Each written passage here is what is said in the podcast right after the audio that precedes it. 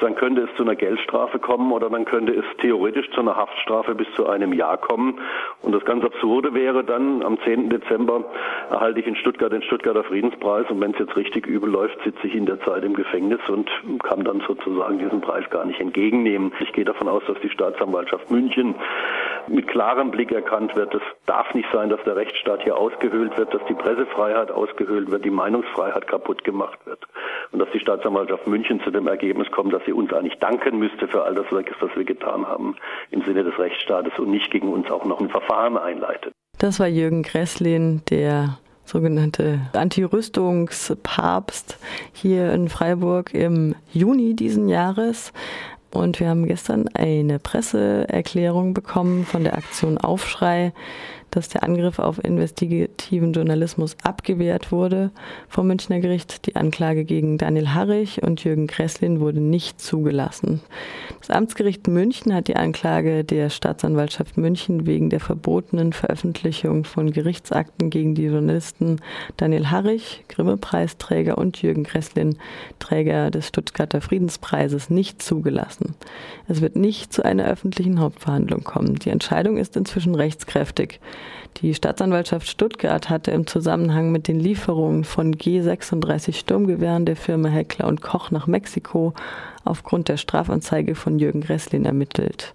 Seit 2010 wurde gegen verantwortliche Manager beim Oberndorfer Waffenhersteller Heckler und Koch sowie gegen Beamte aus Bundeswirtschaftsministerium und Bundesausfuhramt ermittelt. Wenn es jetzt zur Hauptsacheverhandlung kommt, dann werden erstmals zwei Geschäftsführer von Heckler und Koch vor Gericht stehen, sich verantworten müssen wegen des Exports mehrerer tausend G36 Sturmgewehre in verbotene Unruheprovinzen. Wir sprechen hier also von Chiapas, Chihuahua, Guerrero, Jalisco, wo bürgerkriegsähnliche Zustände herrschen, wo die Drogenmafia in Kooperation mit der Polizei schwerste Verbrechen begeht und Heckler und Koch und der Vorwurf lautet auch, die Heckler und Koch Geschäftsführung wussten von diesen Vorgängen.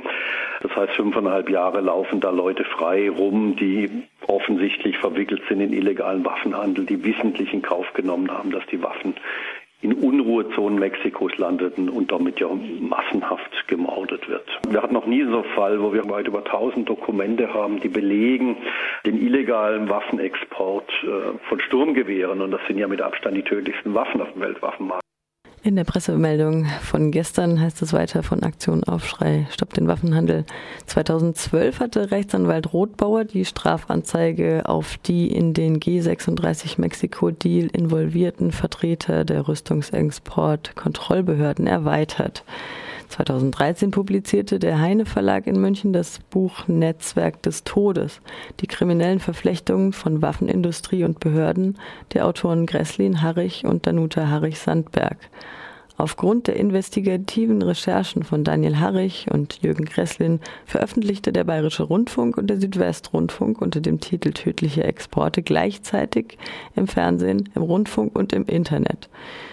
Unter anderem zeigte die ARD in einem vielbeachteten Themenabend am 21. September 2015 den Spielfilm Meister des Todes mit Veronika Ferres, Heiner Lauterbach und Axel Milberg. Der Münchner Heine Verlag veröffentlichte dazu das Buch Netzwerk des Todes von Daniel Harrich, Danuta Harrich-Sandberg und Gresslin. Nach Veröffentlichung der investigativen Filme und des Netzwerk des Todesbuches führten die staatsanwaltschaftlichen Ermittlungen im September 2015 zur Erhebung einer Anklage.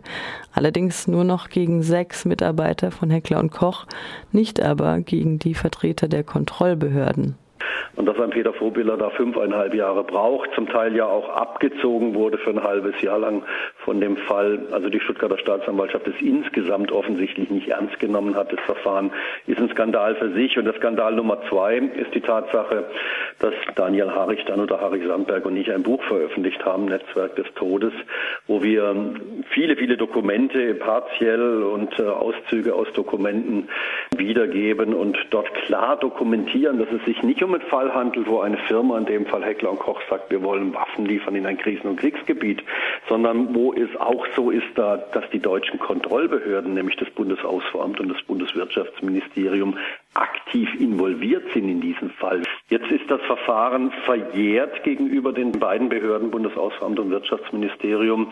Fünf Jahresfrist ist rum. Die Stuttgarter Staatsanwaltschaft hat sie verstreichen lassen und damit laufen die Beamten auf immer und ewig freien Fußes durch die Gegend. Und deswegen wird es wahrscheinlich der größte Rüstungsexportskandal werden, der im 21. Jahrhundert hier in Deutschland aufgerollt wird, weil zum ersten Mal belegbar ist, dass es nicht nur eine Firma ist, die gerne Waffen exportiert in Krisen- und Kriegsgebiete, in ein Land wie Mexiko, wo in den letzten vier Jahren über 100.000 Menschen verschwunden sind, ermordet wurden, sondern dass es nur möglich ist, weil deutsche Behörden, die eigentlich zur Kontrolle da sind, das sind ja Kontrollbehörden qua Amtes, dass die involviert sind in diesem Rüstungsexportskandal. Derselbe auch für das Mexiko-Verfahren zuständige Stuttgarter Staatsanwalt und eben erwähnte Peter Vobeler erstattete unmittelbar nach der Erstausstrahlung des Spielfilmes Meister des Todes und der TV-Dokumentation am selben Abend Strafanzeige bei der Staatsanwaltschaft München gegen mehrere Autoren und Journalisten, darunter Daniel Harrich, Danuta Sandberg-Harrich und Jürgen Gresslin. Der Vorwurf lautete Verstoß gegen das Pressegesetz und verbotene Mitteilung über Gerichtsverhandlungen nach Paragraf 353 des Strafgesetzbuches.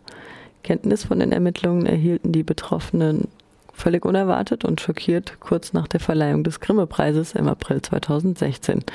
Trotz umfassender Einlassungen und Angaben zur Sache erhob die Staatsanwaltschaft München Anklage gegen Harrich wegen Verstoß des Paragraphes 353d des Strafgesetzbuches in drei Fällen wegen der TV-Dokumentation, Internetveröffentlichung und Buch, gegen Gräslin wegen desselben Vorwurfs in einem Fall wegen des Buchs. Und es gibt aber noch einen zweiten richtigen Hammer, wenn man so will, in dieser Geschichte ist die Tatsache, dass wir drei Autoren, die wir das Buch veröffentlicht haben, dass die Stuttgarter Staatsanwaltschaft da nicht ermittelt hat, aber jetzt Ermittlungen eingeleitet hat, Vorermittlungen gegen uns drei Autoren. Vorgeworfen wird uns drei ein Bruch des Paragraphen 353d des Strafgesetzbuches. Da geht es um den Verdacht verbotener Mitteilung über Gerichtsverhandlungen. Sprich, wir haben der Staatsanwaltschaft Stuttgart die Dokumente übergeben und dann sagt sie, ja, das sind ja damit unsere eigenen Dokumente, das sind damit Dokumente des Verfahrens und dann darf es dazu kein Buch mehr geben. Die Tübinger Strafverteidiger Hager und Rothbauer argumentierten gegenüber der Staatsanwaltschaft und dem Amtsgericht München mit höchstem Zweifel an der Verfassungskonformität des Paragraphen 353d des Strafgesetzbuches sowie mit dem sogenannten strafbefreienden Verbotsirrtum. Danach konnten sich Gresslin und Harrich auf die vorangegangenen Prüfungen durch die Justiziare von BR, SWR und Heine Verlag verlassen, die die Veröffentlichungen als rechtskonform bewertet hatten. Dies hat das Amtsgericht München offenbar so überzeugt, dass es die Anklage nun aus Rechtsgründen nicht zugelassen hat. Die Ermittlungsverfahren gegen alle Autoren und Journalisten sind damit endgültig eingestellt. Nach Ansicht des Tübinger Rechtsanwaltes Holger Rothbauer ist dies eine schwere Schlappe für Staatsanwalt Vorbiller, der besser, anstatt Aufklärer von menschenverachtender Waffengeschäfte zu inkriminieren, seine Arbeitszeit in die Strafermittlung gegen die Rüstungsexportkontrollbehörden, insbesondere die Verantwortlichen im Bundeswirtschaftsministerium hätte stecken sollen. Rechtsanwalt Michael Hager bemerkte dazu, Wer so investigativen Journalismus mit der Strafrechtskeule verhindern will, hat nicht verstanden, wer hier Täter und wer Opfer ist.